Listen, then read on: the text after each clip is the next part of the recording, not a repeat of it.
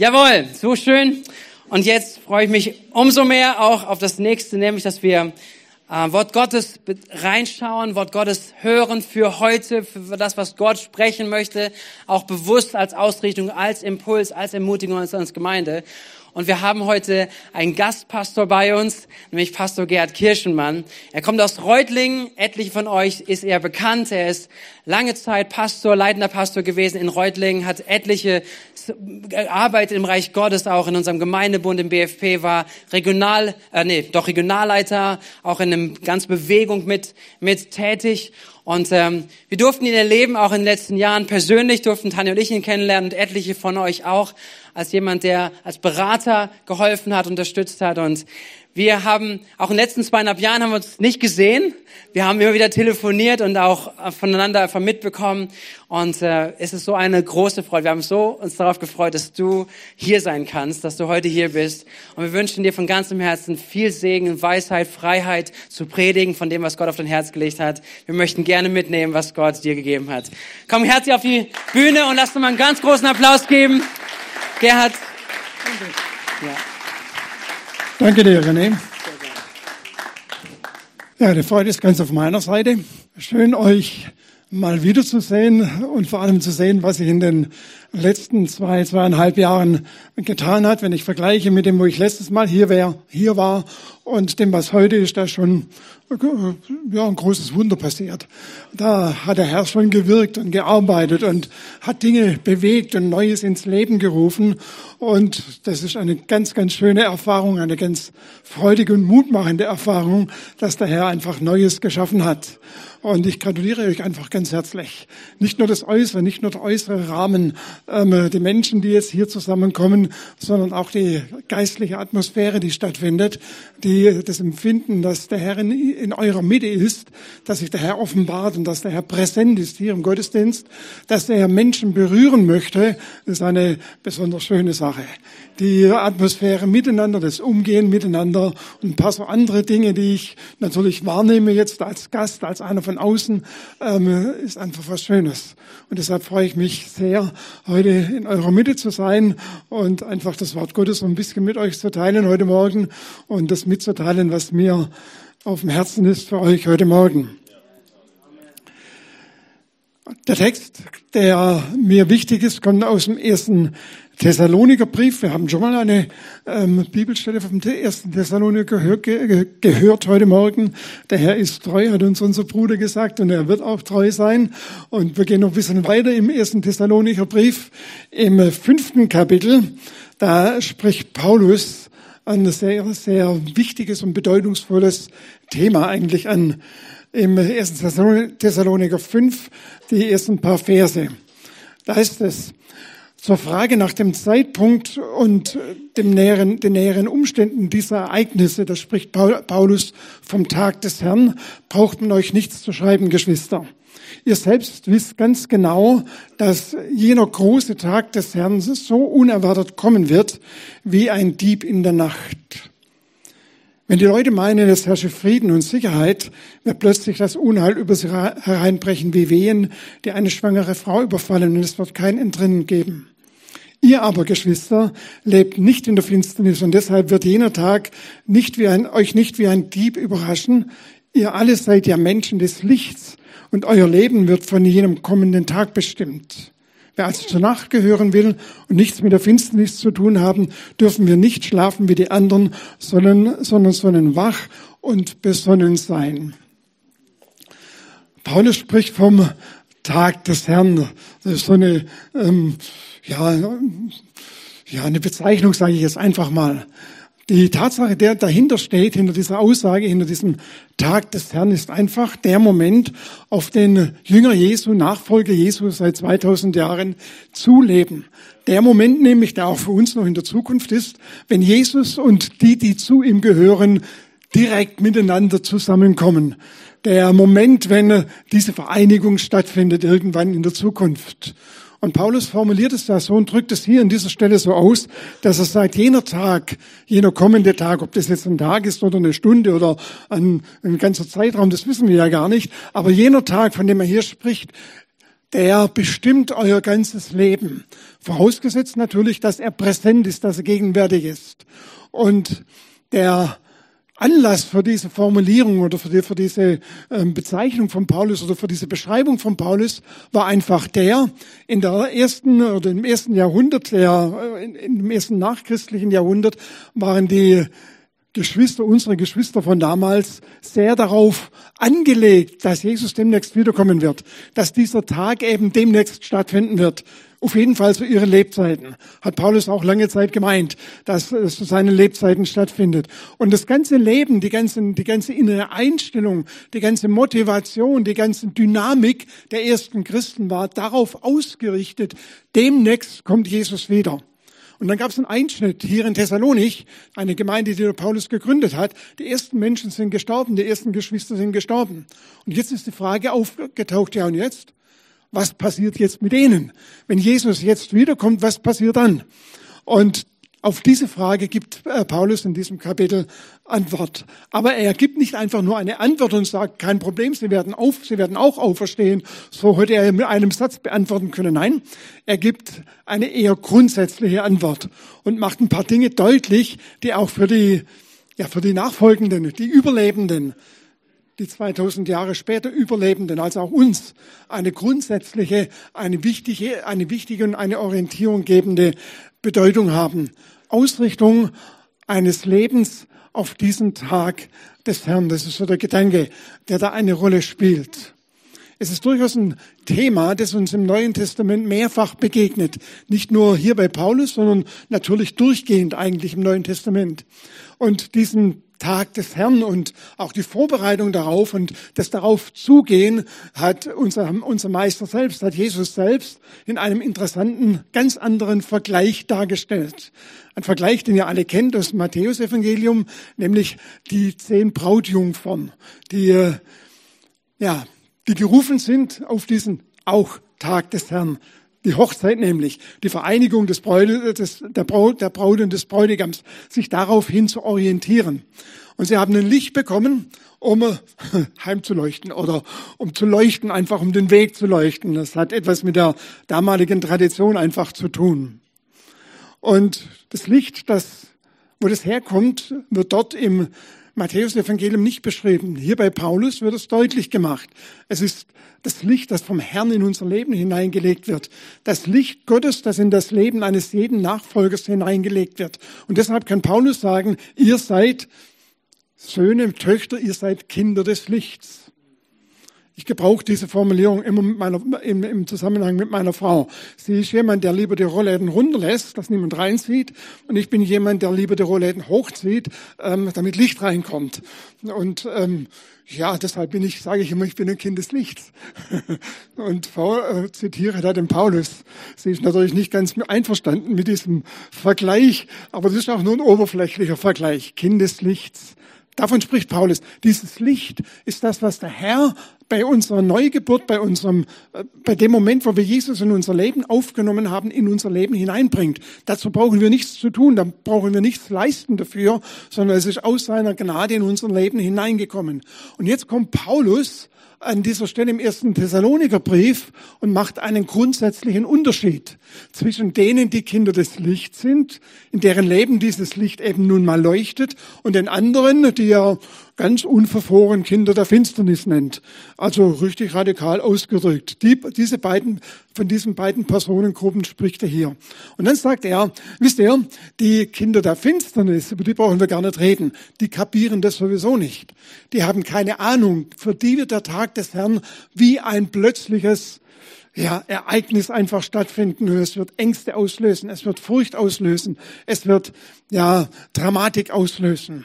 Aber das ist die andere Personengruppe, von der er spricht. Die eigentliche Personengruppe, die er hier im Blick hat, sind die Kinder des Lichts. Er sagt, bei euch ist es ganz anders. Ihr lebt auf diesen Tag zu. Ihr wisst auch nicht, wann er stattfindet, ob er heute Morgen oder erst in 2000 Jahren stattfindet. Das wissen wir nicht. Das weiß niemand. Das weiß allein der Vater im Himmel. aber dieser Moment wird stattfinden. Und jetzt von, diesem, von dieser Überzeugung her, dieser Moment wird stattfinden, diese Vereinigung Braut, Bräutigam, diese Vereinigung Jesus und die, die zu ihm gehören, diese direkte Vereinigung, die wird stattfinden. Darauf zeigt das Neue Testament hin, darauf leben wir zu. Und hier im Thessalonikerbrief sagt Paulus, und dieses Bewusstsein, dieser Tag wird kommen und auf diesen Tag lebe ich zu, dahin bin ich motiviert, diese Überzeugung, prägt euer ganzes Leben? Und das ist jetzt die Frage. Prägt diese Überzeugung unser ganzes Leben? Denn Tatsache ist ja, diese Naherwartung, wie sie im ersten Jahrhundert vorhanden war, ist bei uns bei weitem nicht mehr. Natürlich nach 2000 Jahren ähm, ist man da eher ein bisschen abgekühlt oder abgelöscht, wie man das auch immer ausdrücken möchte. Da rechnet man nicht unbedingt damit, dass Jesus in der nächsten Woche wiederkommt oder in der übernächsten Woche. Oder vielleicht auch? Vielleicht könnte er heute kommen, morgen, übermorgen, keine Ahnung. Aber diese, äh, dieses Bewusstsein, dass das unser Inneres, unsere innere Motivation anfeuert sozusagen, ist natürlich etwas sehr Begeisterndes. Zu wissen, ich lebe auf diesen Moment zu, wo diese Vereinigung zwischen Jesus und seinen Nachfolgern stattfindet. Und die findet so statt, dass es bis in alle Ewigkeit bleibt. Gut, am Anfang hat René vorhin gesagt, wird ja erst mal eine Zeit sein, wo, Lobpreis stattfindet. Das ist für manche riesig erfreulich, oder? Für, manche ist aber eher, eher bedrohlich wahrscheinlich. Stellt euch vor, eine ganze Ewigkeit lang singen. Naja, ich kann mir was Besseres vorstellen. Aber um das geht's ja gar nicht. Das ist ja nur der äußere Rahmen. Es geht ja um diese Jesus-Begegnung, mit Jesus in Gemeinschaft zu sein, ihn zu ehren, ihn zu verherrlichen, ihn anzubeten, wie auch immer das geschieht. Das kann sehr unterschiedlich sein. Das ist doch etwas Wunderbares. Etwas, was nicht zu toppen ist, absolut nicht zu toppen ist. So dieser Moment, von dem spricht der Paulus hier.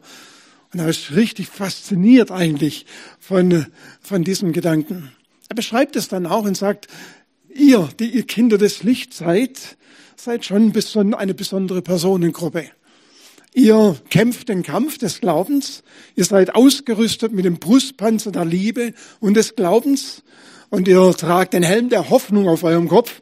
Ihr seid diejenigen, die eine Hoffnungsperspektive für die Zukunft haben, die nicht in das Jammern der Gesellschaft einstimmen, die nicht in, das Klagen der, der, der bedrohlichen Geschichte einstimmen, die wir ja jeden Tag in den Zeitungen lesen können. Von morgens bis abends hören wir ja solche Klagen, wie schlimm und wie furchtbar und, und, und so alles ist. Und das stimmt ja vom, vom äußeren Rahmen her durchaus. Aber es ist nicht unser Lied, das wir singen, sondern das Lied, das wir singen, ist ein hoffnungsvolles Lied, weil wir wissen, das Eigentliche ist die Vereinigung zwischen Jesus und uns.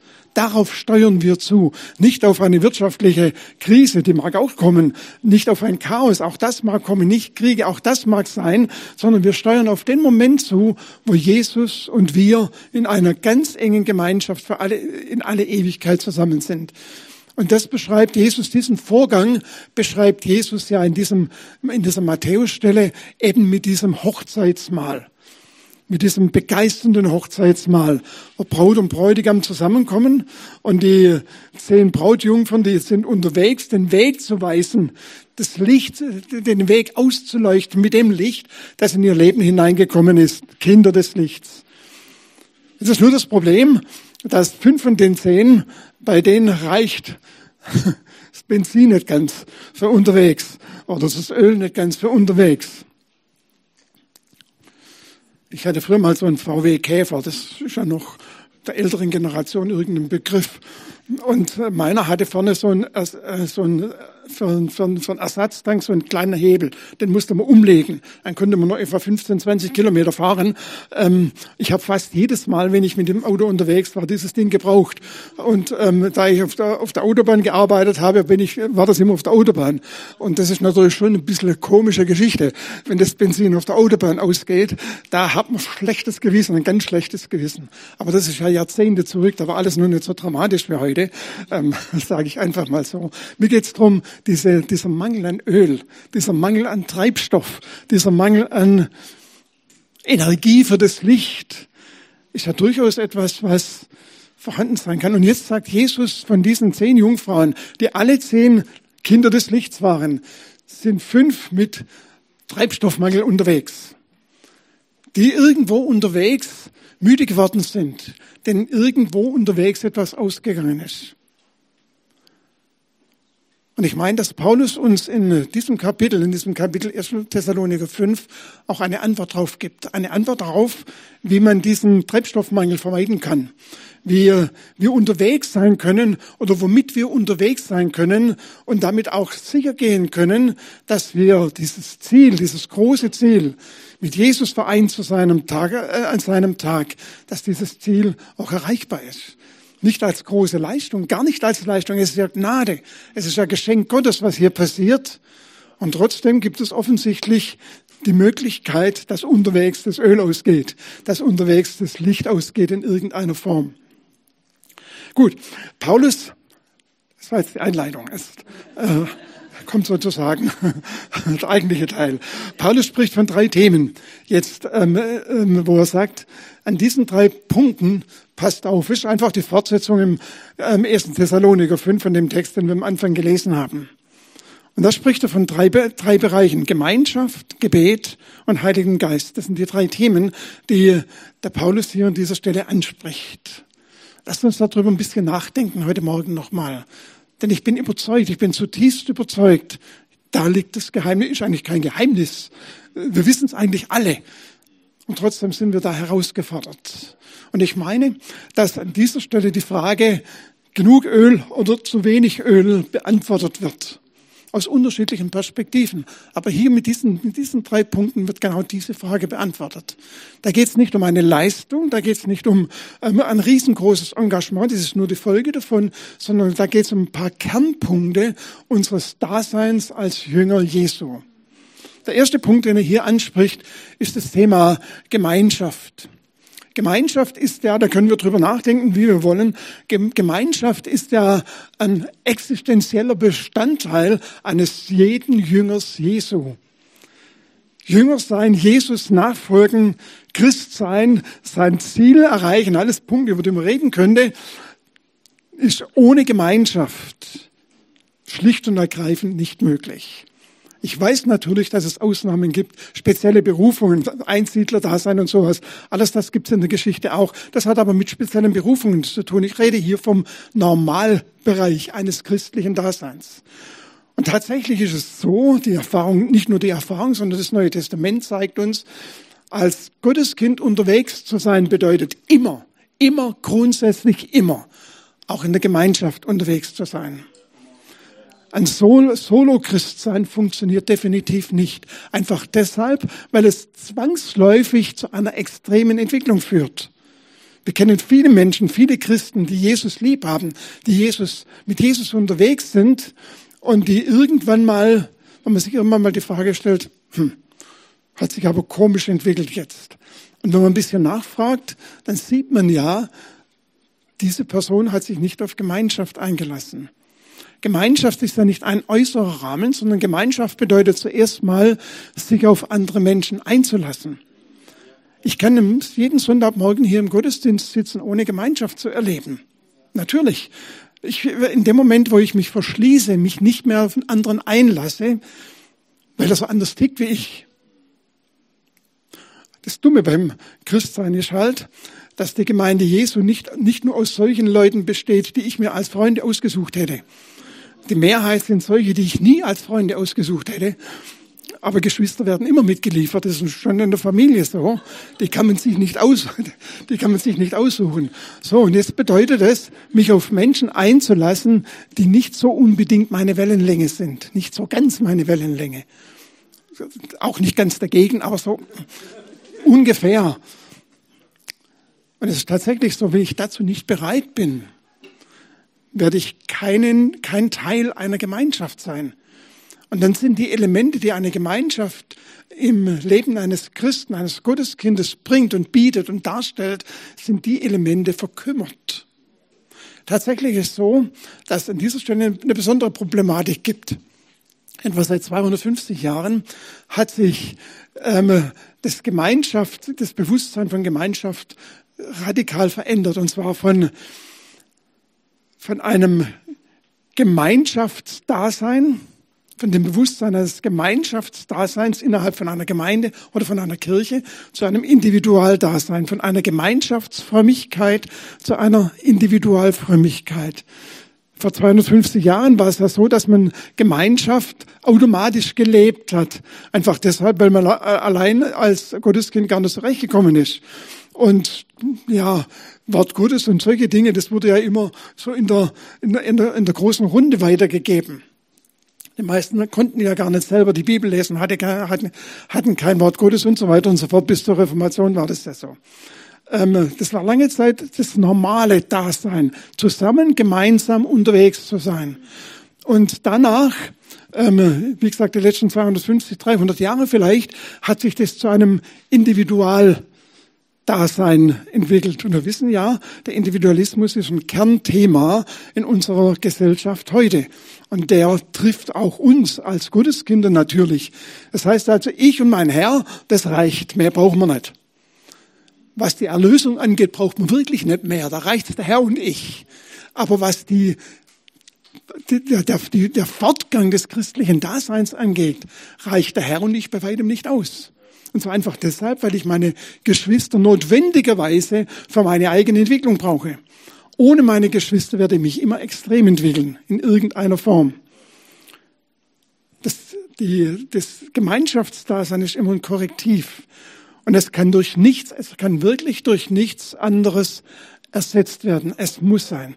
Und jetzt beschreibt Paulus, wie er sich das vorstellt, so ein paar Dinge ähm, über Gemeinschaft, die er nennt, ähm, und zwar Dinge, die wir vielleicht gar nicht unbedingt ähm, als erstes, also ich zumindest gar nicht als erstes nennen würde.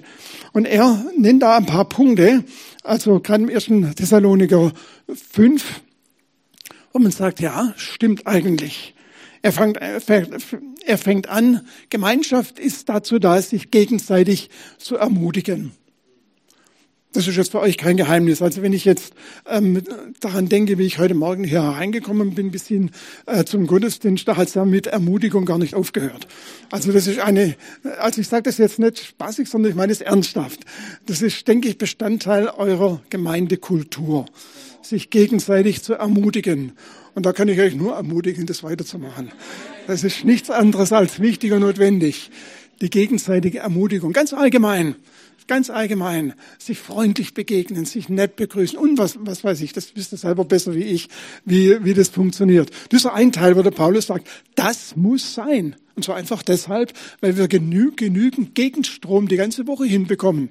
Wir bekommen in allem möglichen Umfeld das Gegenteil, Entmutigung in jeder Hinsicht oder in vieler Hinsicht.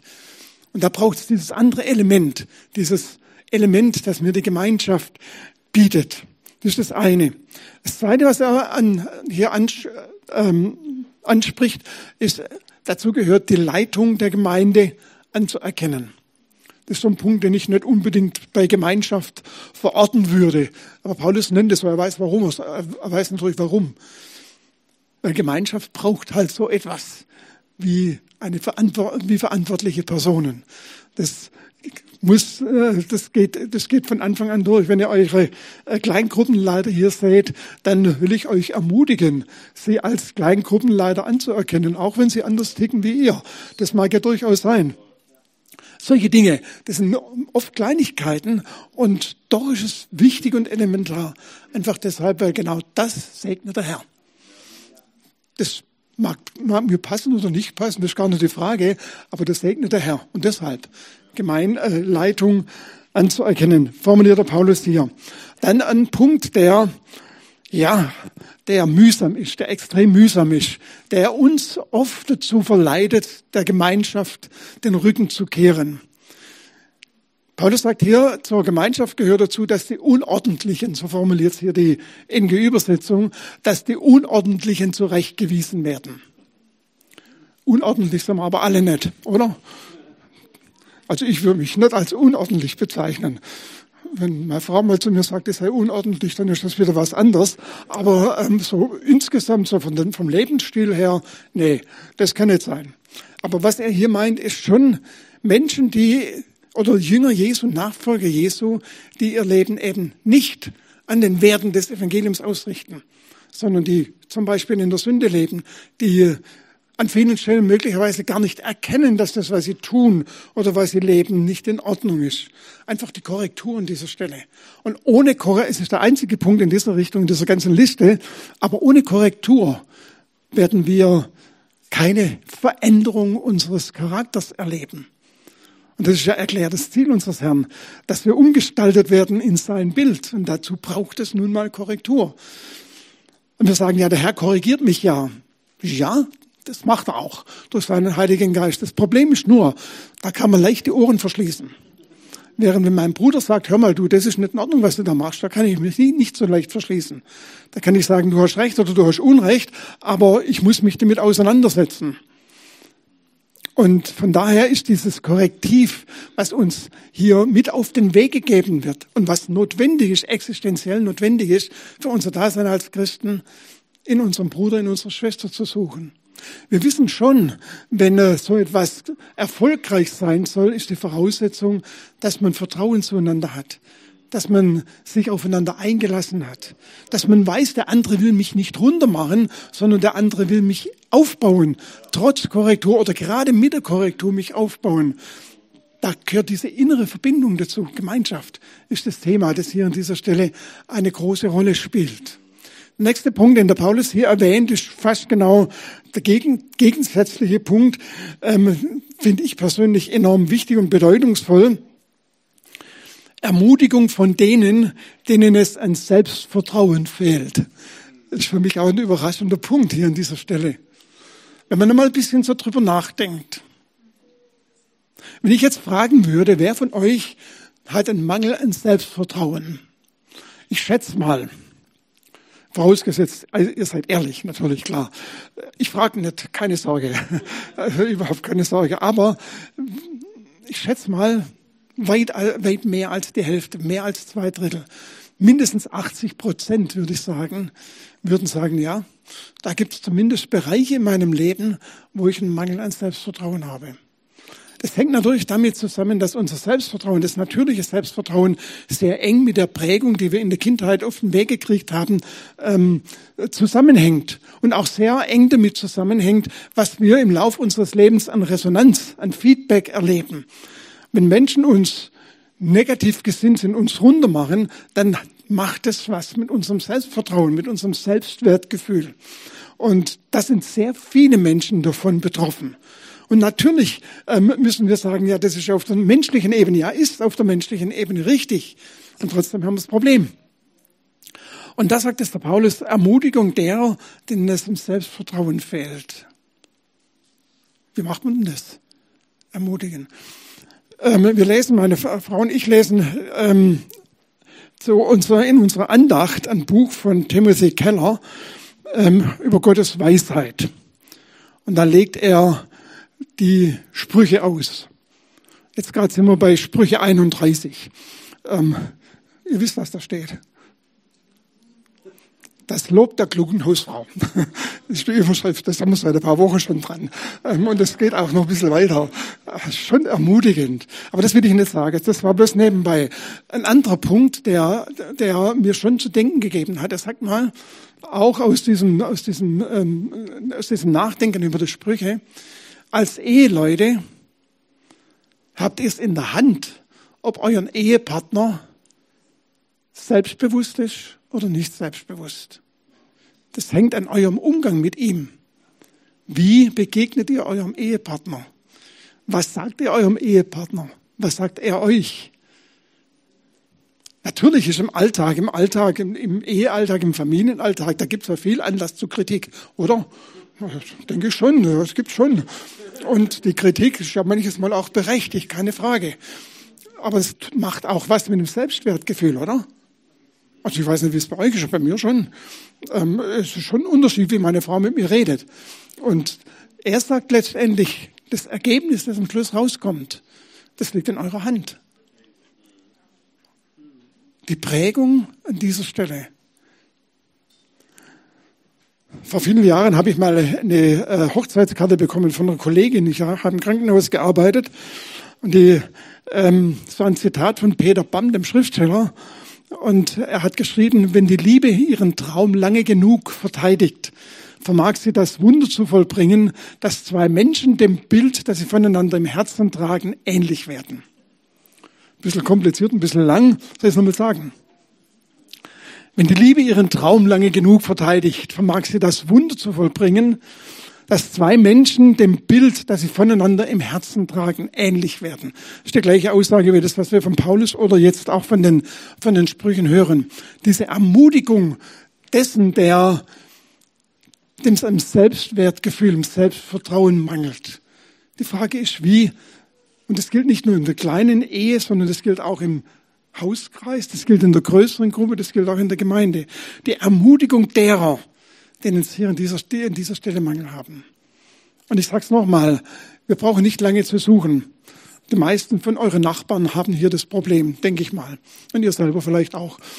Ähm, also Ermutigung ist auf jeden Fall angesagt an dieser Stelle. Dann noch ein paar kleine Punkte von dieser Liste, die der Paulus hier aufführt.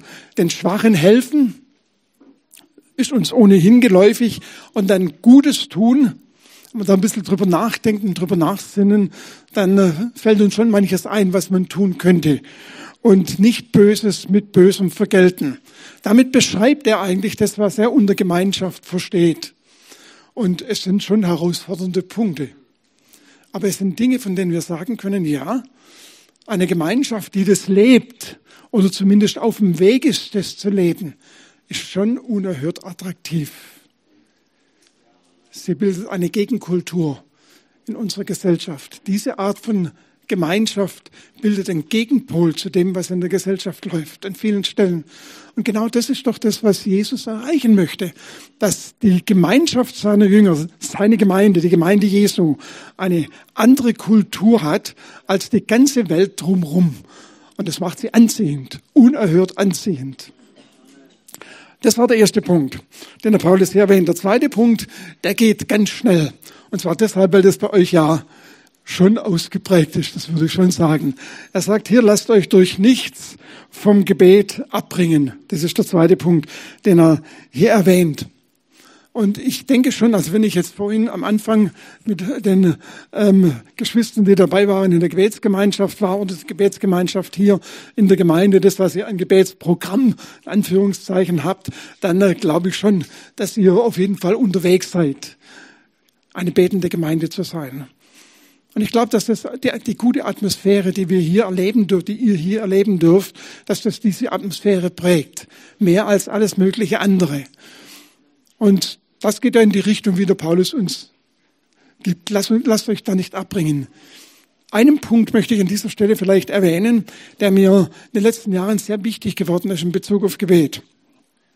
Es gibt ein Beispiel in Lukas 11, das, ähm, dort wird, wird geschildert, wie Jesus auf, auf einer Wanderung unterwegs ist. Und dann heißt es, er macht Halt und betet. Auf einer Wanderung macht man Halt und betet. Also wenn ich auf der Wanderung unterwegs bin und halt mache mach ich was anders. Da packe ich den Rucksack aus oder sowas. Ähm, also mit Bete habe ich es dann nicht so arg. Aber und die Wanderung, die Jesus gemacht hat, das waren nicht ein paar Schritte, das war kein Spaziergang, sondern das war Tagesmärsche, die er zurückgelegt hat. Hier war er unterwegs von Bethanien nach Galiläa. Und das war schon eine größere Geschichte. Da war er mehrere Tage unterwegs. Und da macht er halt und betet. Und die Resonanz war, dass seine Jünger gesagt haben, lehre uns zu beten. Also das muss was Attraktives besser sein. Was hat Jesus gemacht? Er hat mitten in der Wanderung einen Moment der Ruhe eingebaut. Einen Moment der Zurückgezogenheit. Und das sehen wir bei ihm häufig. Es ging morgens auf den Berg, ging, ging abends auf den Berg und so weiter. Hat solche Momente der Ruhe eingebaut. Und ihr lieben Geschwister, ich glaube, dass das in unserer Zeit eine extrem wichtige Geschichte ist. Und zwar einfach deshalb, weil wir unter dem, unter der Problematik der hohen Geschwindigkeit ähm, leiden. Ein Pastor aus USA, ich weiß nicht mehr von welcher Kirche, hat gesagt, ähm, die Eile, die Geschwindigkeit ist ein soziopathisches Raubtier das unge, unge, ungehindert durch unsere Gesellschaft läuft. Soziopathisch bedeutet, er ist zwar, hat zwar Emotionen, nimmt, nimmt äh, oder ist empathisch, aber, tu, aber handelt nicht danach. Das ist also genau das Gegenteil dann. Ähm, und das stimmt tatsächlich. Wenn wir uns vor Augen halten, wie die, das Wissen in unserer Gesellschaft sich steigert, dann können wir auch nachvollziehen, warum die Geschwindigkeit so hoch ist. Jahr 1900 hat sich das Wissen ähm, innerhalb von das weltweite Wissen innerhalb von 100 Jahren verdoppelt. Jahr 1950 hat sich innerhalb von 50 Jahren verdoppelt. Im Jahr 2020, jetzt äh, im letzten Jahr, hat sich innerhalb von 73, meine ich, Tagen verdoppelt. Und manche ähm, Wissenschaftler sagen, dass es im Zuge von der künstlichen Intelligenz so sein wird, dass in der nächsten Zeit sich das Wissen innerhalb von 12 bis 14 Stunden verdoppelt. Eine unerhörte Steigerung, die da stattfindet. Und wir alle müssen uns ja nicht mit dem gesamten Wissen der Menschheit auseinandersetzen. Da sind wir recht locker. Aber es gibt Menschen, Entscheidungsträger, ob das jetzt äh, Wirtschaftsleute sind, ob das äh, Firmenchefs sind, ob das Politiker sind, ob das ähm, Kommunalpolitiker sind. Alle, die irgendwelche Entscheidungen treffen müssen, müssen sich ja mit diesem Thema, oder zumindest mit manchen dieser Themen auseinandersetzen. Und daher rührt die Geschwindigkeit, die enorme Geschwindigkeit, diese Informationsflut, die auf uns einstürmt. Und da ist unser Job an dieser Stelle, solche Ruhe der Inseln zu schaffen, solche Inseln der Ruhe, so rum, solche Inseln der Ruhe zu schaffen. Momente, wo wir uns zurückziehen und Dinge ausblenden. Dann guck mal ganz praktisch. Gebet ist ja die Begegnung mit dem Herrn. Ja der Moment, wo er uns begegnet und wir ihm begegnen. Und jetzt stellt euch mal vor, nur noch ein anderes Beispiel ich weiß nicht, wer von euch Tatort-Fan ist. Ähm, schaut euch mal einen Tatort, einen aktuellen Tatort an und danach einen Tatort, der vor 20 Jahren gedreht wurde. Die Geschwindigkeit der Bilder, die Geschwindigkeit der Musik, die Geschwindigkeit der Handlung, die Dynamik der Handlung ist unendlich verändert. Damals langsam im Vergleich zu heute und heute schnell im Vergleich zu morgen wahrscheinlich, was weiß ich, keine Ahnung. Ähm, das ein Bild dafür. Stellt euch vor, ähm, ihr Eheleute, ihr macht ein Date ähm, mit eurem Ehepartner. Es wäre nicht gerade nett, dieses Date zwischen zwei Vergabeterminen im Restaurant zu machen, oder? Da hat man eine Stunde Zeit oder anderthalb Stunden, dann muss man wieder heim. Ähm, so macht man kein Date, sondern das macht man Open End, sonst wird es nichts von vornherein. Und eine Symphonie kann man sich auch nicht in fünf Minuten anhören. Da braucht man gewisse Zeit. Das sind solche, solche Punkte, solche Ruhepunkte, die notwendig sind, um äh, diese Begegnung zu schaffen. Und im Gebet ist nichts anderes. Wenn wir diese Ruhepunkte nicht schaffen, der Herr hat Zeit, unendlich Zeit. Für ihn brauchen wir kein, kein Gas geben, in keinster Weise. Bloß wir haben hier das Problem. Also was Gebet angeht, solche Ruhepunkte zu schaffen. Wenn man das Handy ausschaltet, wenn man, oder am besten gleich draußen lässt, sonst kriegt man es ja doch mit, ähm, und solche Dinge macht, wo man sagt, okay, jetzt ist der Herr und ich, jetzt geht's nur darum. Jesus hat's gemacht, er hat es als notwendig empfunden. Und wenn er hier sagt, Paulus hier sagt, ähm, lasst euch durch nichts vom Gebet abbringen, dann heißt es hier auch nicht durch die Geschwindigkeit der Zeit. Und der letzte Punkt, den Paulus hier erwähnt, ist, ähm, dem Heiligen Geist nichts in den Weg legen. Auch das ist für unser Dasein als Kinder, Kinder Gottes notwendig. Der Heilige, Geist ist uns bei unserer Wiedergeburt als Unterpfand von, als Siegel von Gott gegeben, als Angeld der ewigen Herrlichkeit. Und dieser Heilige Geist ist in unserem Leben wirksam. Der wirkt in unserem Leben. Und die Frage ist, hören wir da drauf? Das ist auch wieder der Moment der Ruhe. Aber da kommt noch ein Schritt dazu. Und zwar der Moment des Gehorsams. Wenn wir einen Impuls vom Geist Gottes empfangen in der Ruhe, dann ist immer noch die Frage, setzen wir das jetzt auch um? Tun wir das auch? Das müssen wissen, das müssen keine große Visionen sein. Das dürfen sie auch sein. Aber es muss nicht immer eine große Vision sein. Das kann einfach ein Gedanke sein. Ruf den mal an. Das ist so eine Stärke von meiner Frau. Die kommt manchmal zum Frühstück und sagt, du, ich muss heute den anrufen. Sage, dann mach's. Klar, ähm, jetzt muss man das überwinden. Ja, ist das sinnvoll, ist das gut, ist eine gute Zeit, dem anzurufen? Was denkt der auch, wenn ich dem jetzt anrufe, nach einem halben Jahr oder wie auch immer? Das muss man überwinden, diesen Schritt, einfach um diesem Impuls des Geistes Gottes nachzugehen und das zu tun. Oder wenn man im Gespräch ist, gibt es vielleicht so einen Satz, so eine Gelegenheit, wo man einhaken kann und sagen kann, ja, sollte man mal da wieder darüber, soll, soll man mal darüber beten oder sowas. Solche Momente, solche Augenblicke, wo der Geist Gottes redet. Und diesem Geist Gottes Raum zu geben. Das ist der Punkt. Also drei Punkte. Gemeinschaft, das Elementare, dann ähm, Gebet nicht vernachlässigen und dem Heiligen Geist den Raum geben. Das sind die drei Elemente, die Paulus hier erwähnt, wo er sagt, wenn ihr auf diesem Weg unterwegs seid, ich sage das jetzt mal mit den Worten aus dem Matthäusevangelium, dann wird euer Öl nicht ausgehen. Dann habt ihr Benzin bis zum, bis zum Ziel. Das reicht aus. Ist doch schön, oder? Es sind einfache Dinge, die uns ohnehin bekannt sind. Und ich glaube, es ist wichtig, dass wir uns das immer mal wieder vergegenwärtigen. Lasst uns jetzt einfach nur einen Moment der Stille haben und von Herrn treten, so einen Augenblick. Ich möchte eine Gebet sprechen. Einmal für die Personen, denen es, denen es ein Selbstvertrauen fehlt. Mir geht es um diese Ermutigung. Ich habe, habe empfunden vorhin, also vorhin, ähm, als ich darüber gesprochen habe, das habe, ich das ausführlich gemacht, ähm, dass da Menschen sind, die jetzt nicht allgemein, sondern die schon sehr, sehr existenziell, äh, existenziell leiden an diesem Punkt. Mangel an Selbstvertrauen. Und zwar deshalb, weil es Personen gibt, offensichtlich Personen gibt, die schon von ihrer Kindheit immer wieder die Botschaft gehört haben, du, du kannst nichts, du bist nichts und du kriegst, ohnehin, du kriegst ohnehin nicht auf die Reihe. Angefangen von der Kindheit. Und äh, du weißt in der Zwischenzeit intellektuell längst, dass das nicht stimmt. Aber emotional ist hier an dieser Stelle noch ein Defizit. Ich glaube, der Herr möchte dich an dieser Stelle einfach heilen, möchte dich berühren, möchte dich aufbauen möchte dieses, diese Lücke, die, an dieser Stelle vorhanden ist, diese Lücke füllen. Und der zweite Punkt, der mir wichtig ist, dieser Moment der Ruhe, diese Momente der Ruhe zu schaffen. Ich denke, dass es einige Personen gibt, die da richtig Mühe haben.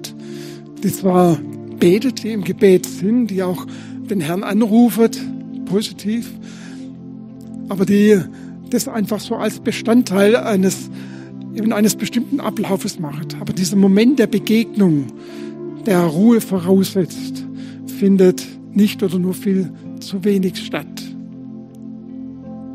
Und dann möchte ich die Person auch ermutigen, sich auf andere Menschen einzulassen, sich auf Gemeinschaft einzulassen. Gerade die, die, wie vorhin erwähnt, vielleicht negative Erfahrungen mit Kleingruppe zum Beispiel gemacht haben und ähm, irgendwann mal gesagt haben, нет, das tue ich mir nicht mehr an. Diese Erfahrung, die habe ich einmal gemacht, das reicht fürs ganze Leben. Und da die Ermutigung, ich möchte es einfach nur mal unterstreichen, was wir vorhin schon gehört haben, lass dich drauf ein. Lass dich drauf ein. Ich glaube, der Herr hat an dieser Stelle was vor mit dir. Er möchte was heilen auf der einen Seite, aber auch was ganz neu machen durch die Erfahrung einer positiven, einer guten Gemeinschaft.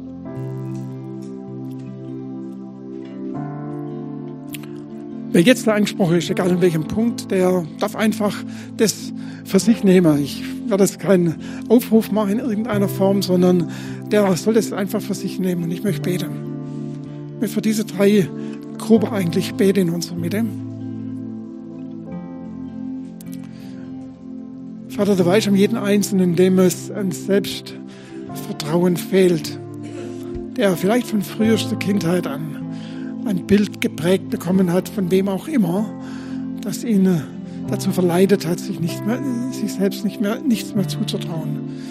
Und er ermutigt uns heute durch dein Wort, dass diese Ermutigung stattfinden soll. Begegne diesen Menschen heute Morgen und schaffe du Neues, Herr.